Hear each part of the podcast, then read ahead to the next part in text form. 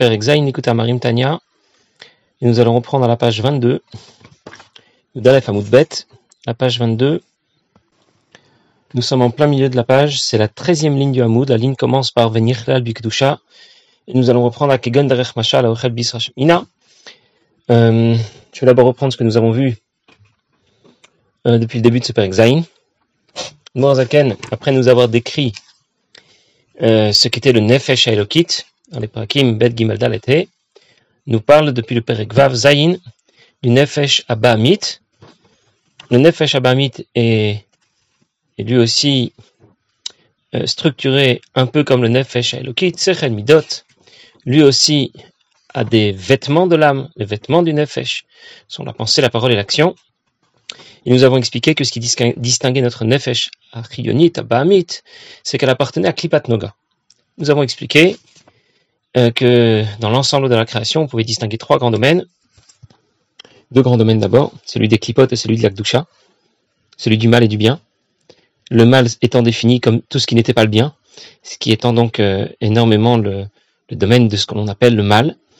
Mais dans cet ensemble que l'on appelle le mal, qui n'est donc pas l'akdoucha, qui n'est pas le bien, on distingue deux sous-ensembles. Shalosh Klipot Atmeot, les trois clipotes les plus sombres, les plus obscurs qui occultent complètement la présence de Dieu et dans lequel nous avons, euh, auquel, nous avons associé le Nefesh Abami des Goyim, les animaux impurs, les aliments végétaux qui, qui ne seraient pas consommables, que la Torah interdit de consommer, et Klipat Noga, auquel nous avons associé, à laquelle nous avons associé le Nefesh Abamit d'un juif, et tous les éléments minéraux, végétaux ou animaux qui sont permis, qui sont autorisés. Et nous avons expliqué que il ne dépendait que de nous de faire monter, d'élever l'ensemble de Klipat Noga vers l'Akdusha, ou bien au contraire, de la faire sombrer du côté des Shalash Klipat Atmeot. Comment? Tout dépend de notre sentiment, tout dépend de, la façon que nous allons avoir euh, d'aborder, d'approcher euh, ces éléments appartenant à Klipat Noga, que ce soit les éléments minéraux, végétaux ou animaux. Et l'Admor Zaken va donner deux exemples. Je les ai déjà évoqués la dernière fois, nous allons les voir maintenant dans les mots. Kegon derech machal. On donner le premier exemple. C'est quelqu'un qui va manger à Ochel Bisra Shamina Torah. Il mange de la bonne viande de bœuf. Veshote Yayin Mevusam. Et du bon vin parfumé. Mais il le mange pourquoi? Et pourquoi il boit ce vin? Les Achiv Dato Lachem Ultorato. C'est uniquement pour ouvrir son esprit à Hachem et à sa Torah. Rava, comme Rava a dit, on Pikri. Le, le, le vin et les bonnes odeurs peuvent apporter à Chavatadat, c'est-à-dire euh, davantage d'ouverture d'esprit. Et donc ce vin qui au départ appartient à Klipat Noga, du vin caché, mais qui n'est pas nécessairement lié à l'Akdusha. Cette viande qu'a consommé Rav Nachman, j'ai pas encore raconté l'histoire de Rav Nachman, parce que l'Admorazaken n'en a pas parlé, mais il l'a juste évoqué. Il raconte qu'un jour euh, Rav Nachman et Rava étaient en train de discuter. Et Rav Nachman n'a pas su répondre à Rava. Ils se sont donc quittés, euh, et c'est Rava qui a eu le dernier mot. Le lendemain, Rav Nachman revient voir Rava et lui dit J'ai une réponse à la question que tu m'as posée et je peux maintenant l'emporter dans notre discussion. Alors Rava lui a dit Comment se fait-il qu'hier tu ne m'as pas donné cette réponse? Effectivement, c'est une réponse très convaincante que tu me donnes là. Pourquoi tu ne l'as pas Pourquoi tu n'y as pas pensé hier? Et lui a dit Je n'avais pas encore mangé de la bonne viande de bœuf.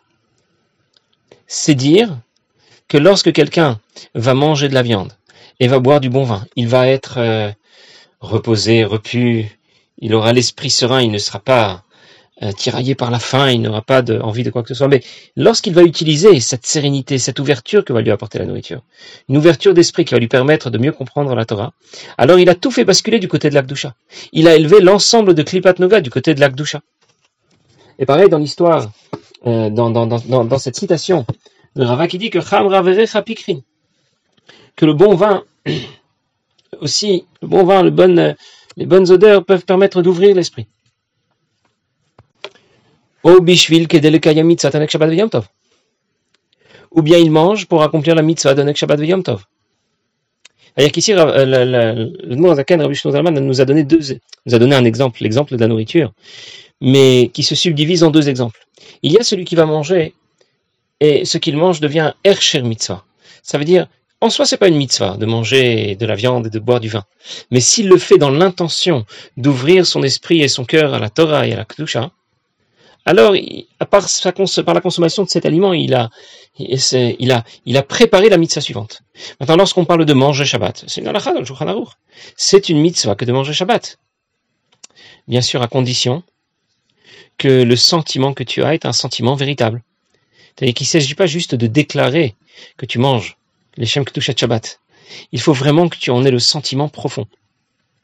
Il y a, il y a dans, certaines communautés, dans certaines communautés, il y a euh, l'usage de dire au début du repas de Shabbat, de dire euh, l'Irvot Shabbat Kodesh. Parfois même avant chaque cuillère. On peut le dire, mais il ne s'agit pas de dire quelque chose euh, comme, quand on, tape un code pour, euh, pour faire marcher un ordinateur. Il ne s'agit pas de déclarer quelque chose, juste de déclarer que je le fais les Shabbat Kodesh. Il faut que ce soit vrai, sincère, que je le ressente vraiment. Pour cette raison que les repas de Shabbat viennent après les tfilotes, le repas du soir vient après la tfila de. Le repas de Shabbat matin vient après la tfila de Shachrit. Et celui de Souda vient après Mincha. Pourquoi après les tfilotes? Si c'est une mitzvah de manger, j'ai envie de manger avant les tfilotes. Tant qu'à faire. Je préfère d'abord manger, après on ira prier. C'est que pour pouvoir manger un repas amélioré, et ne pas risquer de glisser dans la mauvaise direction, c'est-à-dire se faire plaisir, juste pour remplir son ventre, eh bien il faut s'y préparer. Il faut avoir étudié de longues heures avant la tfila. Il faut avoir prié convenablement. Et ensuite, on peut être à la hauteur. Ensuite, on peut manger l'irfot Shabbat Kodesh pour l'honneur de Shabbat. Et vraiment, on l'aura ressenti. Mais juste débarquer à table, mettre les pieds sous la table, euh, déclarer l'irfot Shabbat Kodesh et commencer, à manger, euh, c'est pas vraiment en rapport avec la mitzvah de Honek Shabbat. C'est le ventre ici qui a, qui, en, qui, qui, profite. Et le Shabbat n'en a pas vraiment profité. Sauf si on s'y est préparé convenablement. On raconte qu'un jour, le, le Baal Shem Tov a demandé à ses élèves de relier leurs mains et de fermer les yeux. Il arrivait fréquemment, enfin fréquemment je ne sais pas, mais ça arrivait en tout cas, que le Baal Shem Tov montre à, ses élèves euh, certaines visions, certaines apparitions euh, de cette manière. Alors euh, c'est ce qu'on fait, c'est ce qu'on fait les élèves du Baal Tov. Et ils ont vu à ce moment-là, une vue de l'esprit, mais c'était une vision, une vision sensible. Ils ont vu un bœuf avec un streimel et un capote et un, et un sirtouk bœuf habillé comme un chassid. Alors ils n'ont pas trop compris. Ils ont eu cette vision, mais ils n'ont pas trop compris à, quoi ça correspond. Et le Baal Tov leur a expliqué, une fois que la vision s'est arrêtée, il leur a expliqué que c'est à cela que ressemble un juif qui n'était pas si loin, qui était en train de manger de la viande Shabbat, et il était tellement euh, attiré, il avait tellement de plaisir à manger ce bon plat de viande, qu'il s'est complètement identifié à la viande qu'il mangeait, au point que spirituellement, il avait l'apparence d'un bœuf. C'est-à-dire que, au lieu d'être sensible à la Gdusha du Shabbat, il était simplement sensible à la qualité de la viande, au bon goût de la viande. C'est dire, leur a dit le Baal Shem Tov, Là où un homme trouve, là où se trouve la volonté de quelqu'un, c'est là où il se trouve complètement. Si sa volonté, c'est l'inspiration du Shabbat, alors il est dans Shabbat Kodesh. Si sa volonté, c'est, en vérité, Shabbat n'est qu'un prétexte. En vérité, c'est juste l'occasion de faire un repas amélioré, un bien repas bien meilleur que le reste de la semaine. Alors il n'est pas du tout dans l'esprit du Shabbat Kodesh. Il est simplement dans l'esprit de la nourriture. Mais s'il a mangé convenablement, si vraiment il sait, il suffisamment travailler pour être conditionné et manger, soit mitzvah, soit pour préparer la mitzvah, soit en tant que mitzvah elle-même, pour Shabbat.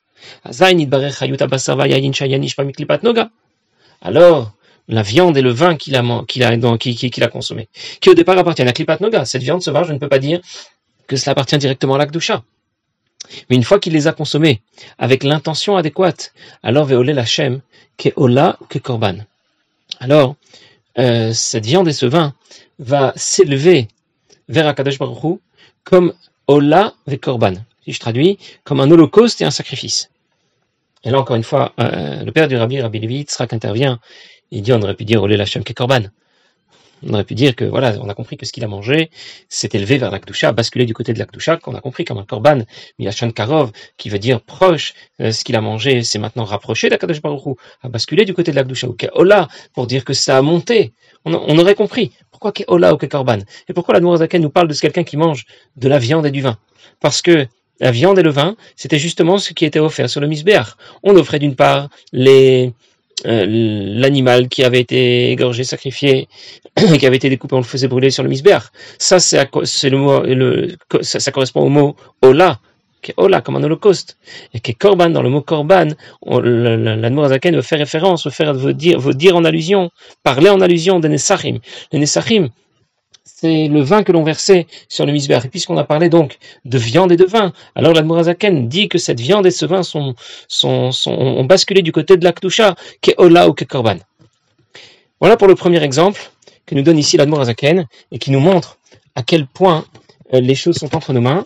Lorsque nous nous alimentons, lorsque nous mangeons, eh bien, c'est à nous de voir de quel côté nous voulons basculer et faire basculer avec nous ce que nous avons mangé du côté de l'Akdusha ou du côté des clipotes. Il y a une histoire très connue qui raconte que la Rivka, l'épouse du rabbi Maharash, euh, lorsqu'elle avait eu 18 ans, elle est tombée malade.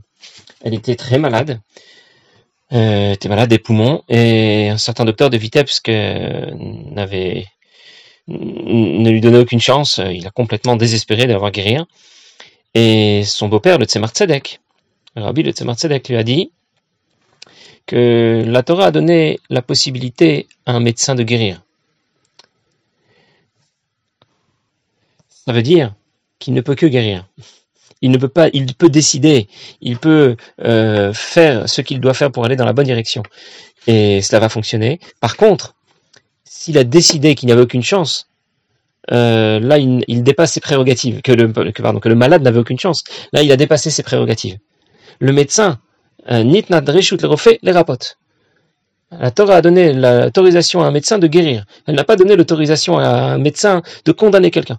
Euh, voulait lui dire que même si le médecin a, complètement perdu espoir pour elle, elle avait toujours de l'espoir. Et le Tzemar lui a conseillé de manger du pain chaque matin avec un peu de beurre dès qu'elle se lève. Tout de suite après Netchat et il l'a béni pour qu'elle ait une longue vie. Et elle n'appréciait pas cela parce qu'elle avait pris l'habitude de, justement, de ne jamais manger le matin avant d'avoir commencé la tfila, les brachot et tout le reste. Et donc vraiment, ça lui faisait beaucoup de peine de devoir comme ça, de, dès le matin on se lève, c'est pas la première chose qu'on veut faire, enfin, que la, la, la, voulait faire. Elle voulait d'abord prier, étudier, faire quelque chose de plus spirituel que de manger du pain avec du beurre.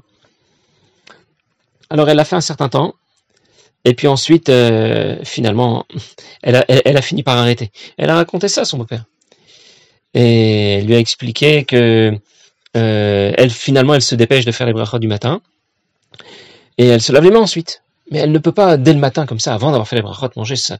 Vraiment, ça ne lui passait pas.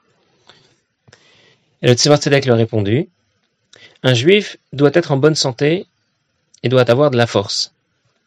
On dit au sujet des mitzvot vachai bahem. Les mitzvot nous ont été donnés pour que nous puissions vivre les mitzvot et ne pas mourir pour les mitzvot. Qu'est-ce que ça veut dire? Que l'on doit accomplir les mitzvot avec chayut, avec enthousiasme, avec force. Et pour cela, eh bien, il faut avoir de la force. Il faut les accomplir avec joie. Donc, euh, tu ne dois pas être triste de cette situation. Et tu dois, et c'est là la phrase la plus importante, il vaut mieux euh, manger pour prier que de prier pour manger. Savoir Tzedek voulait lui dire que si pendant qu'elle fait ses brachot du matin, elle se dépêche parce qu'elle n'a qu'une seule idée, c'est quand est-ce qu'elle va pouvoir manger parce qu'elle en avait certainement besoin, elle en avait l'envie. Alors euh, euh, finalement, elle n'a fait que euh, faire un peu trop vite ses brachot pour cela. Alors le Tzemar Tzedek lui a dit il vaut mieux manger pour prier. C'est-à-dire, voilà l'exemple qui illustre ce dont nous avons parlé. nous parlons dans cette histoire de manger pour justement avoir la force de prier. Et l'histoire continue et raconte que finalement, euh, la Rebbe Rivka a vécu très longtemps. Euh, bien sûr, le Tzemar Tzedek l'avait béni pour qu'elle ait une longue vie, mais c'est dire euh, que la, la, la bracha du Tzemar Tzedek s'est effectivement réalisée. Alors nous avons parlé ici de quelqu'un qui s'alimente, mais ça peut être n'importe quoi. Quelqu'un va avoir une belle maison, ou il va avoir, je ne sais pas, une belle voiture, ou n'importe quoi. Tout dépend. Quelle est son intention Si c'est juste pour le kiff, juste pour le plaisir, alors bien sûr, lui et sa voiture et sa maison ont sombré dans les shalosh Mais si son intention est positive, alors tout cela s'est élevé Keola ou Kekorban du côté de l'Akdusha. Et voilà dans, quelle mesure nous avons une opportunité et une responsabilité énorme pour agir dans tout ce qui appartient à ce que nous appelons ici Klipat Noga. On raconte qu'un certain chassid, Pinchas, qui était un des chassidim de l'Admorazaken, s'était fait construire une maison magnifique en pierre, en pierre de taille. Et l'Admorazaken était très étonné, on comprend. Après ce que l'Admorazaken euh, nous raconte ici dans les premiers prakim de Tanya, on a compris que c'était pas trop dans l'esprit d'un chassid de l'Admorazaken, ça devrait pas être trop dans l'esprit d'un chassid de l'Admorazaken de se faire construire une maison magnifique. Une maison aussi grande. Alors l'Admorazaken l'a interrogé, il lui a dit, qu'est-ce que c'est que cette maison? Tu as été obligé de te construire une maison en pierre de taille comme celle-là, une si grande, si belle. Alors le chassid lui a dit avec beaucoup d'humilité, et il a dit, Rabbi, que le Rabbi me croit que chaque pierre qui a été placée ici, je l'ai lavée d'abord avec mes larmes. C'est-à-dire que toute mon intention, ce n'était pas de me faire une belle maison dans laquelle je vais habiter, mais dans la ville où je suis, si je veux me faire entendre, il faut que euh, j'en ai l'occasion. Alors j'ai construit la maison la plus grande et la plus belle de toute la ville. De sorte que lorsqu'il y a une réunion du comité euh, directeur de la communauté, lorsqu'il y a des décisions importantes à prendre, où vont se réunir les présidents, les rabbinim et tout le reste, ils se réunissent chez moi. Et puisqu'ils sont chez moi, je peux aussi donner mon avis et je peux aussi orienter les décisions euh, des dirigeants de la communauté dans la bonne direction, une direction qui soit vraiment positive dans l'esprit du rabbi, dans l'esprit de la chassidoute. Alors la Zaken lui a dit, tu as raison, c'est très bien. C'est dire que autant il aurait pu se construire une belle maison pour lui-même et tout aurait basculé dans la autant il a su construire une, très belle maison, mais dans une autre intention. Alors encore une fois, il ne s'agit pas juste de le déclarer, il s'agit de le vivre vraiment. Je rappelle juste encore une fois que même si les histoires ne manquent pas dans le domaine de Hitkafia, euh, qui veut dire de se priver, de ne pas se faire plaisir, à notre époque, et d'ailleurs, ça n'a jamais été le cas hein, chez les chassidim. Jamais on encourage euh, les sigoufim, ça veut dire les mortifications et les jeûnes. Mais il faut savoir euh, garder ses distances, comme on dit. Voilà. Mais même s'il s'agit d'une mitzvah, eh bien, on garde tout de même ses distances. On ne fait pas ce genre de toutes les mitzvot. Il y a comme ça un dicton chassidique qui dit que lorsqu'une mitzvah, je crois que j'ai déjà dit la dernière fois, lorsqu'une mitzvah peut aussi faire profiter le corps, on lève le pied.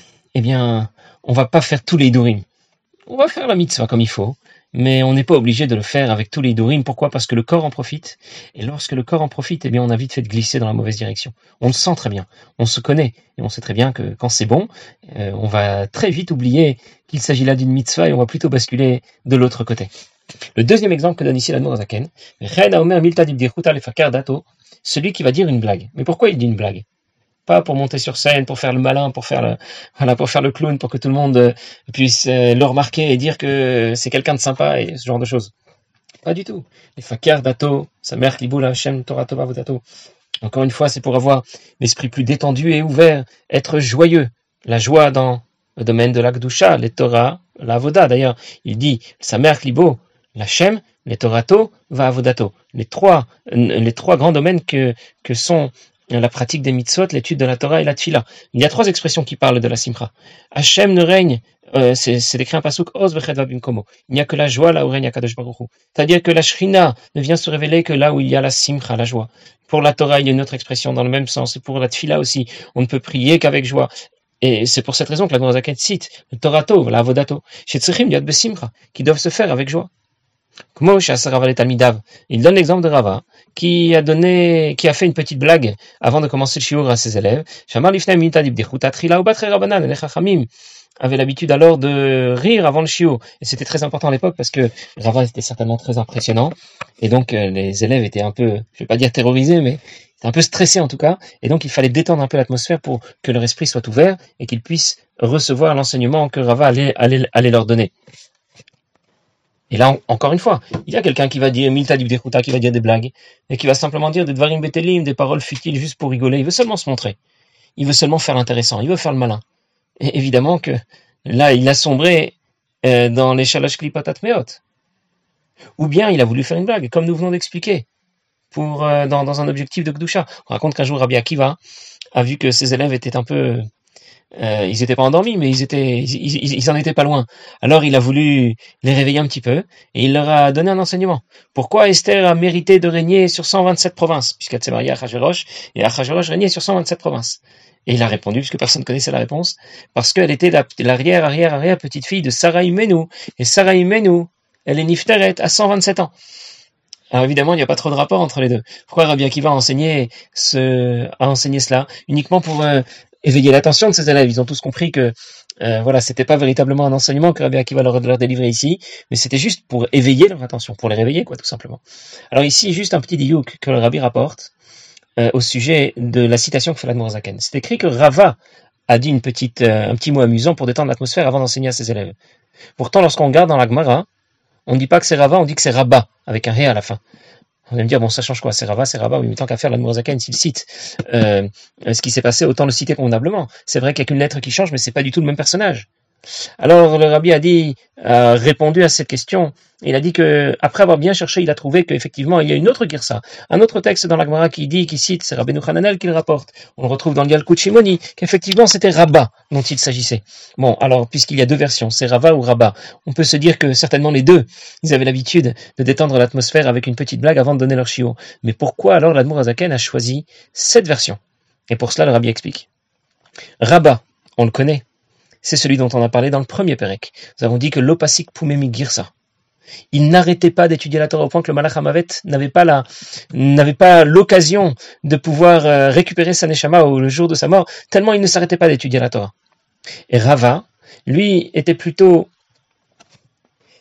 quelqu'un qui apprenait, qui enseignait euh, avec beaucoup de chayout, avec beaucoup de profondeur, euh, avec beaucoup de pitpoulim. Euh, c'était la différence entre la Yeshiva de Rava et celle d'Abaye, où Abaye enseignait plutôt euh, une série d'enseignements sans aller aussi aux profondeurs que Rava, et donc Rava apprenait et enseignait la Torah avec beaucoup de plaisir, de profondeur, de, d'enthousiasme. Et voilà ce que veut dire ici la Mourazaken. Étudier la, Torah comme Rabbah dont nous avons parlé dans le Père et Calef. Quelqu'un, Torato, Manuto, il ne s'arrête jamais d'étudier la Torah. J'ai envie de dire, ça ne concerne pas trop. On est très loin de cela. Donc nous dire que Rabat disait un petit mot amusant pour détendre l'atmosphère, ça nous parle pas, on ne s'identifie pas à Rabat.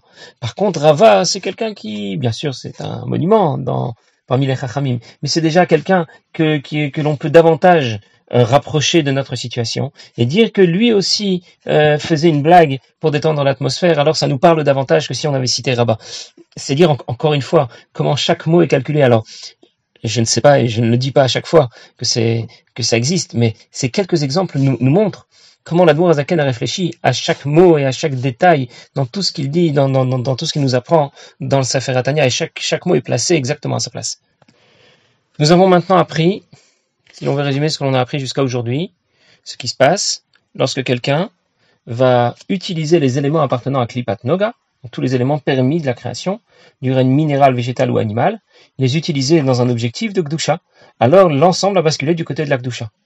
Il nous reste à voir que se passe-t-il lorsque quelqu'un utilise ces mêmes éléments permis, autorisés, mais cette fois uniquement dans son propre intérêt, juste pour son plaisir, et on va expliquer quelles sont les conséquences et comment réparer cette situation? Et puis il nous reste, il nous restera un troisième volet à aborder dans le Père Exaïn, ce sera pour encore plus tard, et que se passe-t-il lorsque quelqu'un a utilisé un objet qui était interdit, qui appartient au Shalosh Klipot Atmeot? Quelles sont les conséquences de son geste? Et comment pourra-t-il réparer cette situation? Voilà comment euh, se, euh, trame ici le, plan de notre Père Exaïn. Juste pour rappeler que notre objectif n'est pas tant de nous expliquer euh, dans le détail à quoi correspondent les Atmeot et Klipat Noga, mais encore une fois, de bien comprendre qu'en nous, à l'intérieur de nous, se trouvent ces deux systèmes qui coexistent. Le Nefesh Eloki dont on a parlé jusqu'au Pérékré, le Nefesh Abami dont nous allons parler jusqu'au Pérékrét, et une fois que nous connaîtrons bien quelles sont les forces en jeu et quel est le, quel est le terrain de jeu, j'ai envie de dire. Le, terrain de jeu, c'est Klipat Noga. C'est sur ce terrain que nous allons devoir nous battre. Alors, euh, une fois que nous aurons toutes ces informations, nous pourrons nous battre convenablement et le combat va nous être décrit davantage par la Nourazaken à partir du Perektet. Bon, on verra tout ça plus tard. Les Hachem, on a une bonne journée.